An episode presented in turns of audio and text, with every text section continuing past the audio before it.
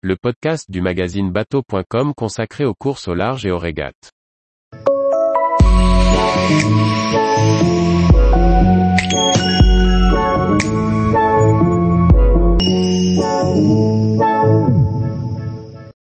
Idexport, le trimaran indétrônable sur le Jules Verne et la route du Rhum. Par Chloé Tortera. En 2015, Francis Joyon récupère Idexport, ancien Groupama 3 et Banque Populaire 7, détenteur du trophée Jules Verne en 2010 puis de la route du Rhum en 2010 et en 2014. À son bord, il réalise de nouveaux records, le trophée Jules Verne en 2017, dont il est toujours le détenteur. L'année suivante, il l'emporte sur la route du Rhum 2018 avec seulement 7 minutes et 8 secondes d'avance sur François Gabard, le faisant entrer dans la légende. Cet article fait partie d'un reportage sur l'un des trimarans les plus titrés de l'histoire. Après un été 2015 rempli de records sous le nom de Landing Club 2, Francis Joyon a récupéré son trimaran Idexport. Arrivé à Vannes début septembre 2015, le bateau est entré en chantier chez Multiplast. Même si la passation officielle avait lieu le 15 septembre, Ryan Bremeyer, le skipper de Landing Club 2, et Francis Joyon ont pris un peu d'avance. Arrivé à Vannes, le matériel et les voiles ont été démontés et les tickets Landing Club enlevés.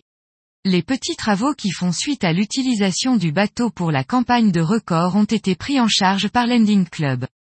Francis Joyon, a de son côté, recensé les améliorations à réaliser en vue du trophée Jules Verne. Le trimaran a été remis en configuration pour un tour du monde et les mers hostiles du Grand Sud.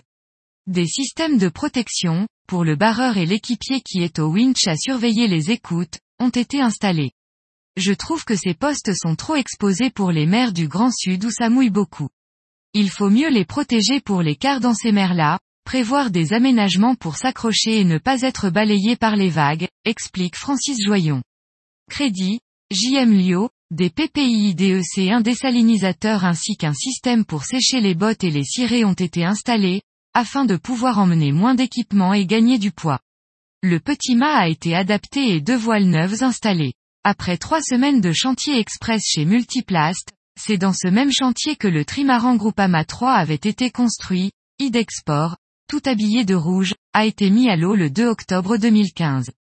Mis aux couleurs d'Idexport, le bateau a subi un gros travail de remise en état, ayant accumulé 25 000 milles sous le nom de Landing Club 2. En plus des travaux cités plus haut, des améliorations ont été apportées comme un arbre d'hélice démontable ou un vrai poste de navigation à l'intérieur. Après l'installation de la dérive centrale et des safrans, le bateau a rejoint l'Orient, pour y être maté. Spindrift 2 et Idexport vont tous deux entrer en stand-by pour le trophée Jules Verne l'automne prochain. La lutte entre les deux équipages sera passionnante à suivre. Il y aura d'un côté un bateau surpuissant et de l'autre une mobilette, menée par un équipage réduit. L'hypothèse d'une victoire d'Idexport est tout à fait envisageable. Léger et maniable avec son petit gréement, ce bateau est à l'aise dans les zones de transition. Il pourra tirer son épingle du jeu dans la descente et la remontée de l'Atlantique. Idexport sera en revanche handicapé en dessous de 10 nœuds, mais ce sont des conditions marginales à l'échelle d'un trophée Jules Verne. Dans les mers du Sud, si les deux bateaux rencontrent les mêmes conditions, les écarts seront minimes. Idexport est un bateau safe sur lequel on peut tirer en toute sérénité. Ceci dit, Spindrift 2 a été très optimisé et sera donc un concurrent redoutable. Crédit, JM Lio, des PPI, Idexport sur le papier, il sera plus rapide qu'à l'époque où il portait les couleurs de Banque Populaire V. Battre les 45 jours de BPV est jouable pour Idexport et Spindrift 2. La barre est haute, à un niveau où la météo devient prépondérante. Au départ d'un trophée Jules Verne, on a une vision assez claire sur la situation météo jusqu'au passage du cap de Bonne-Espérance et l'entrée dans les mers du Sud. Après, c'est l'inconnu. Le record se joue souvent lors de la remontée de l'Atlantique, il y a donc une part de chance, explique Xavier Guilbeault, architecte au cabinet VPLP. 1 les voiles, en totalité, le trimaran compte 5 voiles la grand voile, un génaqueur qui sert au vent portant et 3 voiles plates de différentes tailles sur l'avant appelées J1, J2 et J3. Les voiles d'avant sont montées sur emmagasineur, c'est-à-dire qu'une galette permet de les rouler sur elles-mêmes autour de leurs étais. Sage précaution avec un équipage réduit, car plus aisé qu'avec des voiles sur drisse qu'il faudrait affaler et, ou renvoyer à chaque changement. Deux les foiles, sur chaque flotteur latéral, à bâbord et à tribord, on trouve un foil ou aile d'eau. Cette surface profilée dont on peut régler la profondeur d'immersion fournit une portance dynamique. En clair, elle permet à certaines allures de soulager le bateau, de le soulever. C'est juste la grande révolution des bateaux à voile de ces dernières années. Les gains en performance sont énormes par rapport à un bateau sans ses appendices porteurs.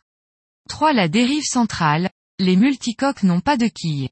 Donc pour éviter de déraper sur l'eau et d'avancer en crabe, Idexport, comme tous les grands multicoques, est doté d'une longue dérive centrale qui assure ce que les architectes appellent le plan anti-dérive. 4. Le mât, Idexport est configuré avec son petit mât, qui fait tout de même ses 33,50 mètres de haut.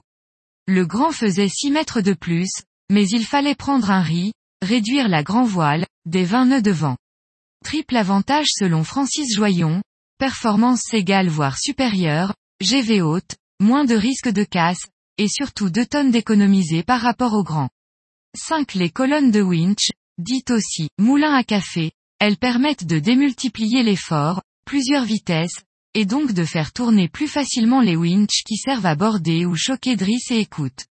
En outre on peut les utiliser à deux équipiers, face à face, pour unir les efforts. Le système est évidemment débrayable. Il y a une colonne de chaque côté du bateau. Crédit, mer et média, JB et Pron, IDEX 6 les winch zone manœuvre bâbord et zone manœuvre tribord. De chaque côté de la casquette de roof, on trouve deux énormes winches. Ils sont actionnés la plupart du temps par les colonnes dites moulins à café, car d'énormes forces s'exercent sur eux, souvent plusieurs tonnes de traction. Juste devant eux on trouve les pianos où reviennent les boots, les cordages, qui servent à tout faire, hisser ou affaler les voiles, prendre des riz, monter, descendre ou régler les appendices, etc.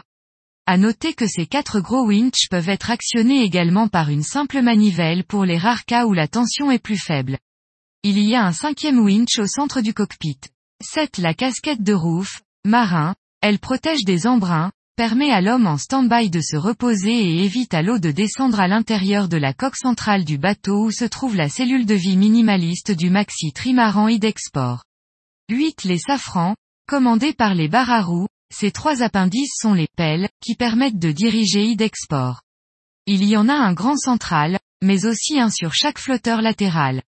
Cela évite que le bateau ne décroche lorsqu'il commence à s'élever sur ses foiles et on gagne en efficacité quand un flotteur est en contact direct avec l'eau.